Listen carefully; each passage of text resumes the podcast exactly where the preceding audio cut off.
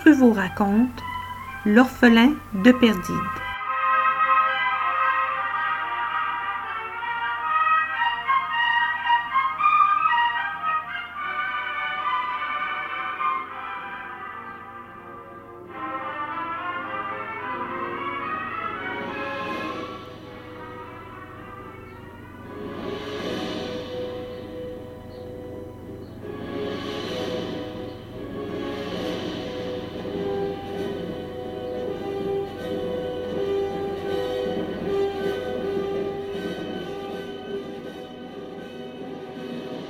Et comme l'illustrait l'antique histoire de Sidoine, eh bien Deville avait été l'extrême planète de Lambda. Au cours des millénaires, elle s'était peu à peu détachée de son système d'origine et laissée capter par Gamma la puissante. Elle gravitait avec une extrême lenteur autour de cet astre et, petit caillou perdu dans l'espace, hésitait encore sous les lustres entre les deux étoiles. Son aphélie la rapprochait considérablement de Gamma 10. Cette planète se trouvant régulièrement en conjonction à ce point extrême de la ligne des absides. Ce rendez-vous cinquantenaire entre les deux mondes créait justement l'unique facteur de sa fidélité à Gamma. Elle tenait à un fil. Quant à Perdide ou Gamma 12, elle s'écartait énormément du plan de l'écliptique. Max savait jongler avec toutes ces difficultés extraordinaires. Il savait, pour accroître sa vitesse, profiter des courants cosmiques et des champs permanents créés par les sphères sur leurs orbites. Il bondissait de monde en monde avec l'aisance d'un chamois parmi les cimes, et l'engin fonçait sur Gamadis et cette étape durerait deux semaines. Dans le living de l'engin, Silbad avait écarté une carte de perdu. Là, je l'ai dressée de mémoire, dit-il. Personne ne connaît ce coin comme moi. Et il posa son doigt au milieu d'une traînée verte levée en demi-cercle. Eh bien, voici la forêt en question. Le pays Song est au centre. Que disais-tu, Max? Que Claude cherchait à l'atteindre par la vallée noire Max précisa C'est le chemin le plus rapide en partant du fleuve. Alors, le gosse se trouve quelque part dans la corne sud, déclara le vieux en se pinçant le menton. C'est une bonne chose car les grottes n'y sont pas très nombreuses. Une ombre d'incertitude passa dans les yeux du mulâtre. Les grottes? Eh oui Tu ne connais pas les sarpiles? Ah non. Ah, les sarpiles, c'est un autre fléau de Perdide. Les grottes grouillent de sarpiles. Ce sont des petits vers qui te passent sous les ongles et t'empoisonnent le sang. Tu t'en aperçois toujours trop tard. Et il n'y a qu'un seul remède, préventif. Ne pas entrer dans les grottes. J'ai connu un type, plutôt malingre, était content comme tout parce qu'il voyait ses avant-bras et ses biceps grossir à vue d'œil. Je deviens costaud, disait-il. Et il attribuait cette transformation à l'exercice physique. Ma parole, en quelques mois, il avait des membres de lutteur et personne n'osait plus le contrarier quand il roulait des épaules. Les sarp... Laisse-moi finir. Oui, mon vieux, les sarpiles lui était remonté dans les bras. Ses gros muscles, c'était du vent. Un jour, on le voit tourner de l'œil et tomber le nez dans l'herbe. Ses muscles avaient claqué comme des bulles et lâchaient des essaims de mouches vertes, des sarpiles adultes. Et il est mort deux jours plus tard. Il en était pourri. Es-tu sûr que Claudie? Non, je ne crois pas. Je l'ai interrogé sérieusement hier et je l'ai mis en garde. Mais sait-on jamais ce qui peut passer par la tête d'un enfant? Je craindrais plutôt qu'il ne tombe sur le lac. Il désignait une tache bleue sur la carte. Qu'a-t-il d'extraordinaire? Rien. Mais c'est un lac, un lac, c'est toujours dangereux pour un gosse. Alors Belle parla. Perdide n'est pas le coin tranquille dont vous nous donniez l'image l'autre jour. Ma petite dame, dit le vieux, On voit bien que vous n'avez guère voyagé. Il existe des endroits pires. Par exemple, les Sirtes de Gamède, la grande combe des monts Fous sur Epsilon, ou les brumes de Savage la Grande, cita Max.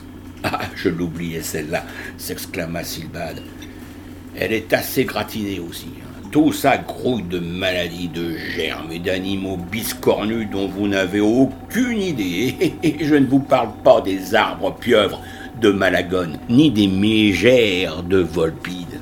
Des, mégères Le vieux rit. Oui, oui, oui. On appelle ainsi une espèce de batracien visqueux, ressemblant assez à d'affreuses bonnes femmes pleines de furoncles. Elle vous. Non. Il rit encore. Non, je ne vous en dirai pas plus, c'est trop. Ben, sachez simplement qu'il n'est pas de sort plus affreux que de tomber entre leurs pattes. Et il rêva un instant plongé dans des souvenirs qui lui accrochèrent aux lèvres un rectus de dégoût. Pour en revenir à Perdide, reprit-il, c'est un endroit délicieux en comparaison. Après tout, vous n'y avez que trois choses à redouter les fièvres, les frelons, les sarpilles, c'est tout. Et quatre, avec les gaz urticants, corrigea Max. Ah, si tu veux, si tu veux, admit Mais c'est beaucoup plus au sud, en pays salag. On n'y met jamais les pieds, à moins d'être tombé sur la tête. Et Belle se mit à rire. Mais qu'est-ce qui vous met en joie, ma jolie? C'est vous, Silbal répondit-elle en lui posant affectueusement la main sur le bras. Oh, vous avez une façon imagée de raconter les choses. le vieux parut flatté. Oh, j'en ai vu des choses, dit-il en grattant le bord de sa plaque crânienne sous sa casquette. J'en aurais des conseils à donner. Tenez, tenez, revenons à Perdide, par exemple. Quand j'ai su que Claude s'y installait, j'ai dit Oh là là, casse casse Perdide est agréable et relativement sûr, mais pas pour un homme seul. Il était marié. C'est la même chose. C'est peut-être même pire. Si cette planète doit être exploitée un jour avec quelques chances de succès, il faudra l'attaquer avec les gros moyens. Et en masse. Par tranche d'un million d'hommes. Et seul Ma petite, un État peut financer ce démarrage. Pas vrai, Max? Le mulâtre opina distraitement. Il était plongé dans les détails de la carte. Je parle en connaissance de cause, dit Silbad, en cognant sur son crâne de métal. Savez-vous quand les frelons m'ont fait ça? Oh, racontez-moi cette histoire. Ce n'est pas une belle histoire, ma petite dame, mais elle est instructive. Max m'a toujours connu avec cette sacrée calotte de ferraille.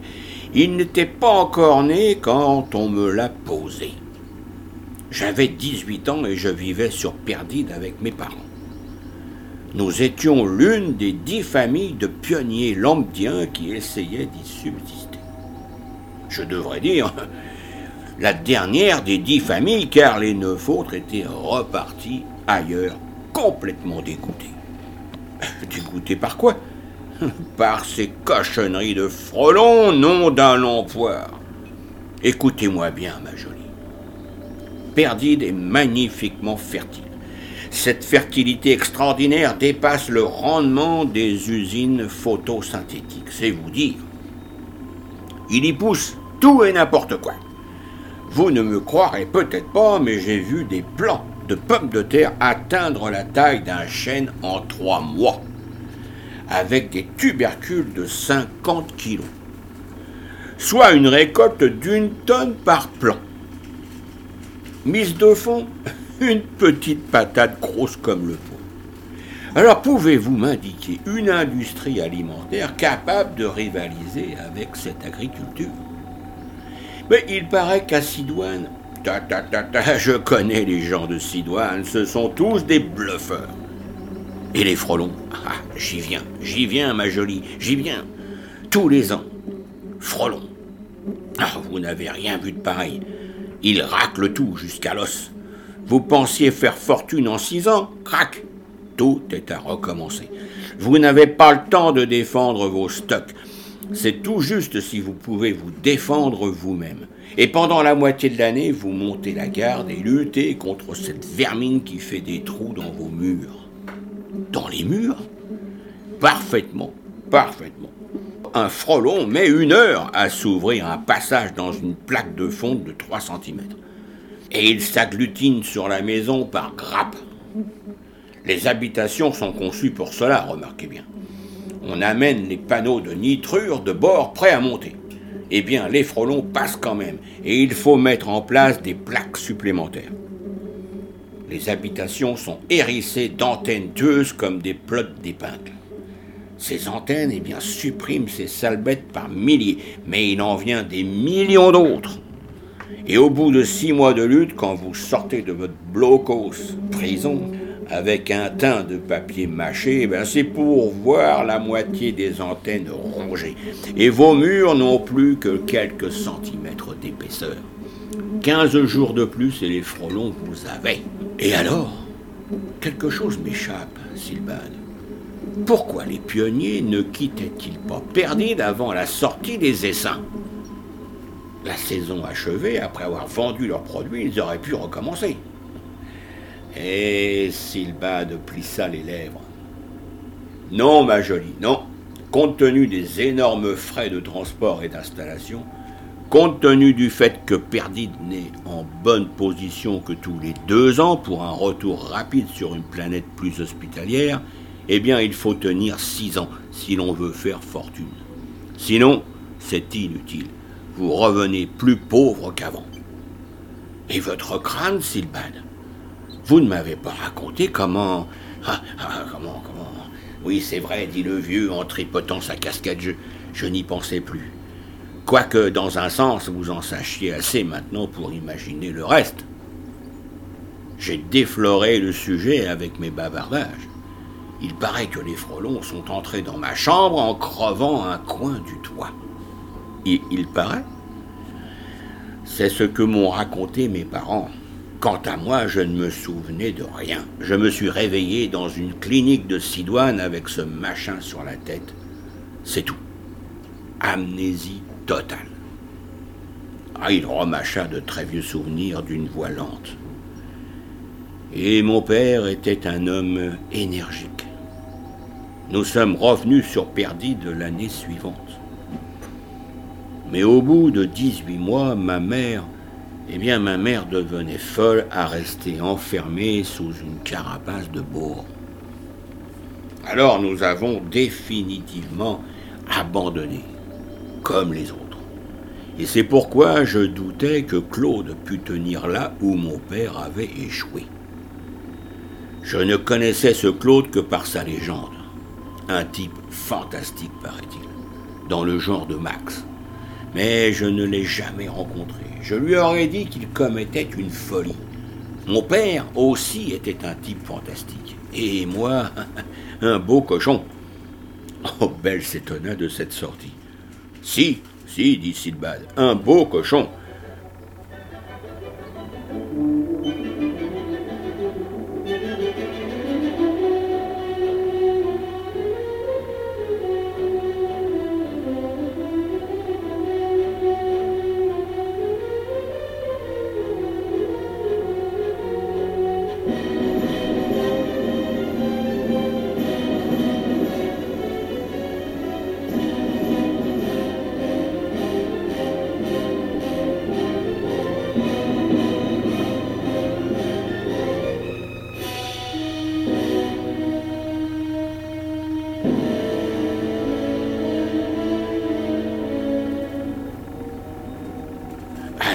Eh bien, les enfants étaient rares dans les familles de pionniers ou de voyageurs. Alors les appareils étaient mal protégés des rayons qui rendaient les couples stériles. Mes parents m'adoraient. Un fils, un fils, pensez donc. Je les ai quittés sans tambour ni trompette et je ne sais ce qu'ils sont devenus. L'espace m'appelait. Je crois que les frelons m'avaient vidé un centre affectif de la cervelle. J'ai d'ailleurs toujours passé pour un fêlé du chef. Max ne vous a pas prévenu sur mon compte. Et sans attendre la réponse, il demanda Au fait, comment se débrouille votre prince de Marie avec le gosse? Oh, oh, oh, oh Belle eut un sourire charmant. Un feu discret colora ses pommettes. Eh bien, beaucoup mieux que je ne l'espérais. Il a pour Claudie des. Des attentions dont je le croyais incapable. Savez-vous que c'est lui qui insiste maintenant pour prendre ma place au micro? Il se pique à ce jeu nouveau pour lui. J'y pense. Max leva un front barré d'une ride soucieuse. Pourquoi, dit-il, cela vous fait-il tant plaisir? Eh bien, la jeune femme détourna la tête et une ombre passa sur son visage. Et la voix? Martin n'est pas. Enfin, je veux dire qu'il ne peut pas avoir d'enfant. Aussi, avais-je pensé. Son regard incertain effleura les deux hommes. Continuez, dit Max. Eh bien, Claudie est orphelin. Maintenant. J'avais formé l'espoir de l'adopter. Elle ajouta précipitamment, mais l'adopter si Max en donne l'autorisation. Moralement, c'est un peu lui, l'exécuteur testamentaire. Après une minute de silence, le mulâtre replia la carte de Perdine. Eh bien, sauvons d'abord l'enfant, dit-il en se dirigeant vers sa cabine. Belle se mordit les lèvres. Silbad la prit par l'épaule et lui fit une grimace d'encouragement. Allons voir ce que fait Martin, conseilla-t-il. Et là, Martin se penchait sur le micro comme s'il voulait l'hypnotiser. Mais bien sûr que je sais nager, murmurait-il d'une voix de miel. Jette-moi dans le lac et tu verras. Mais tu vas te noyer, répondait la voix de Claudie. Le lac est très grand et très profond, et toi tu n'as ni bras ni jambes. Micro, je n'en ai pas besoin pour nager, mon petit. Jette-moi dans l'eau. Et moi, micro, je dis que tu vas te noyer. Une sueur d'impatience perla au temple de Martin. Il proposa Allez, faisons autre chose alors. Toi, saute dans le lac et j'irai te chercher. Tu m'as dit que tu savais nager. L'enfant dit d'une voix hésitante Ce n'était pas vrai. Ah, petit menteur, gronda doucement le rouquin.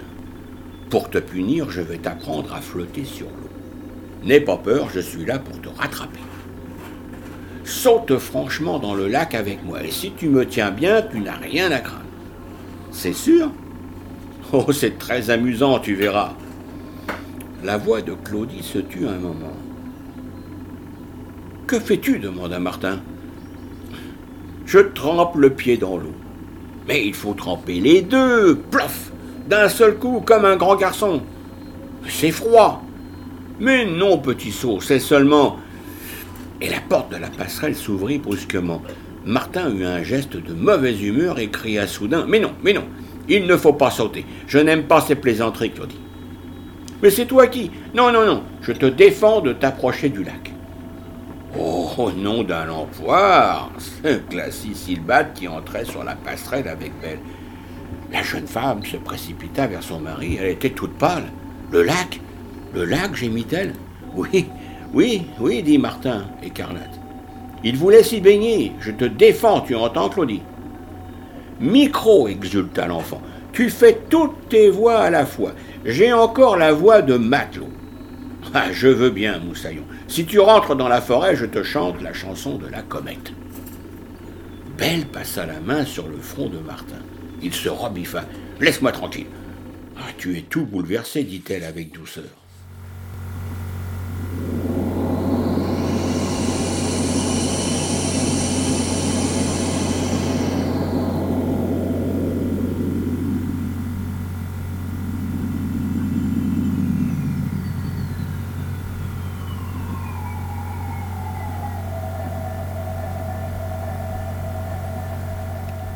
Un peu plus tard, le grand Max, c'est-à-dire le vaisseau, eh bien, se posa sur Gamadis, dans une clairière des bois morts.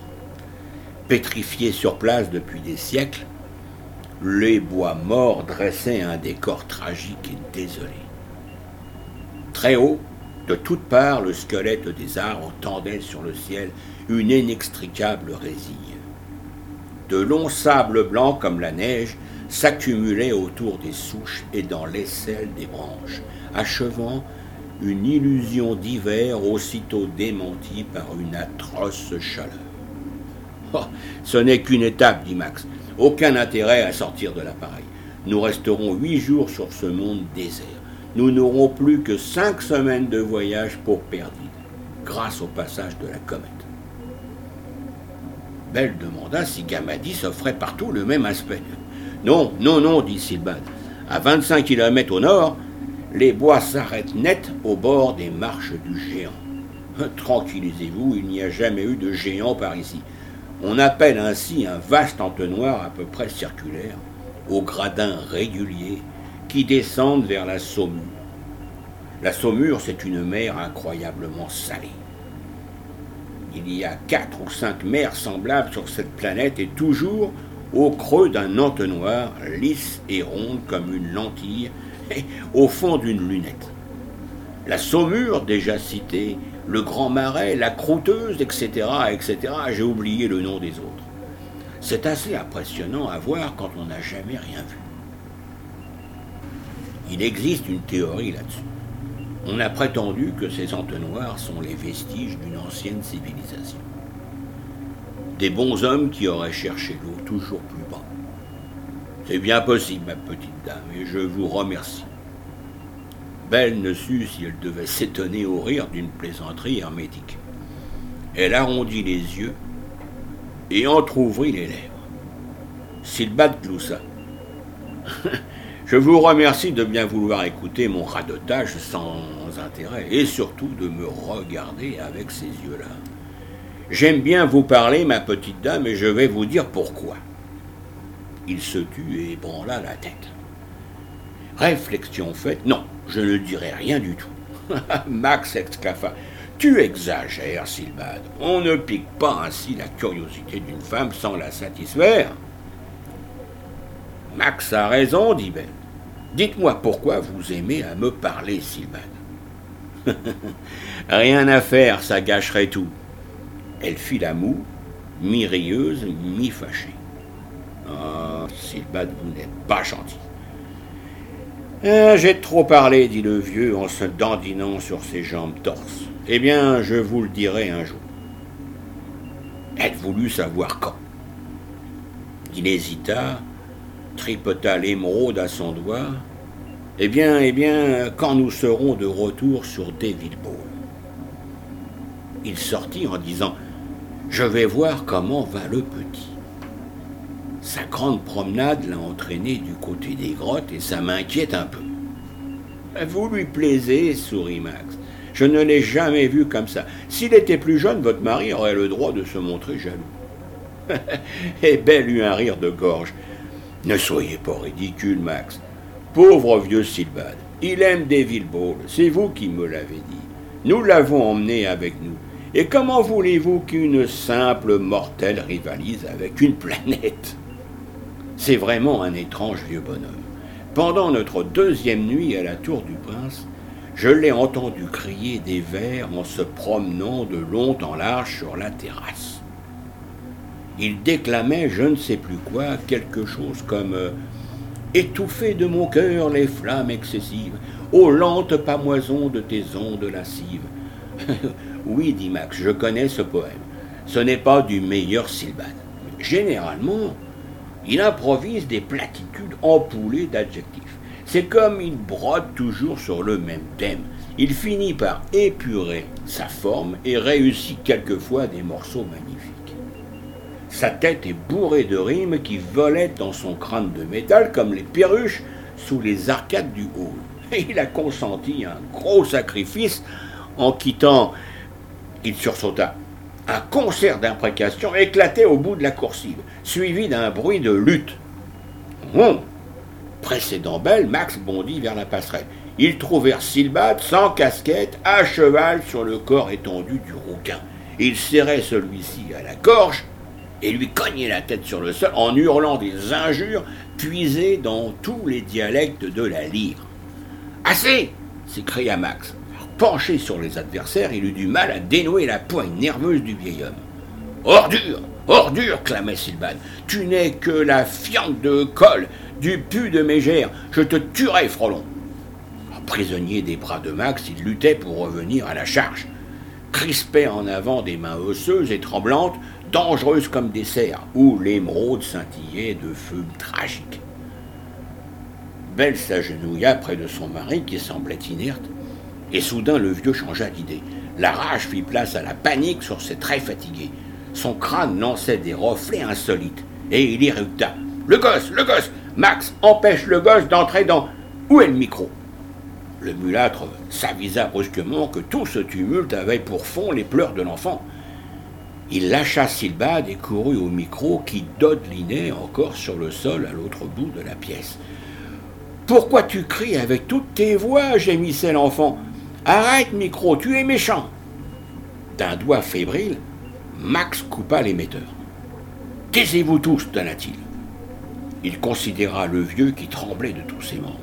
Que s'est-il passé, Sylvane Vite, Max, balbutia le vieillard. Empêche le petit d'entrer dans la grotte. Ce porc Il jeta un regard terrible à Martin.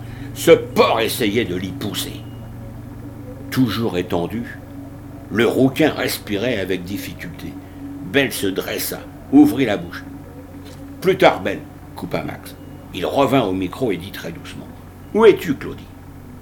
Tu n'es pas entré dans la grotte? Non, non, je n'irai pas, pleura la petite voix. Tu es trop méchant, tu m'as fait peur, je n'irai pas dans la grotte. Et innocemment, ces paroles accusaient Martin. Belle émit un bref sanglot. Éliminant les derniers doutes, la voix reprit. D'abord, il n'y a pas de bonbons dans la grotte. Parle, Max demanda. Je t'ai dit ça, Claudie? Oui, tu l'as dit, mais il n'y en a pas. Tu es allé voir? Non. Eh bien, tu as raison, mon petit. C'était pour rire. Il calma l'enfant, l'éloigna de l'endroit dangereux, dépensa des trésors d'imagination à lui faire boire de la sève de ligole, et l'enfant s'endormit au bout d'une demi-heure d'effort. Mais épuisé, Max posa le micro et se tourna vers les autres. Il n'avait pas bougé, comme d'immobiles figures de cire illustrant un drame.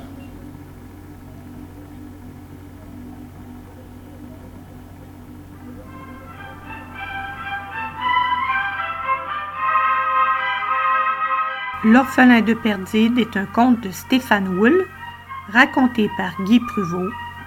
Montage Marie-Hélène Bourret.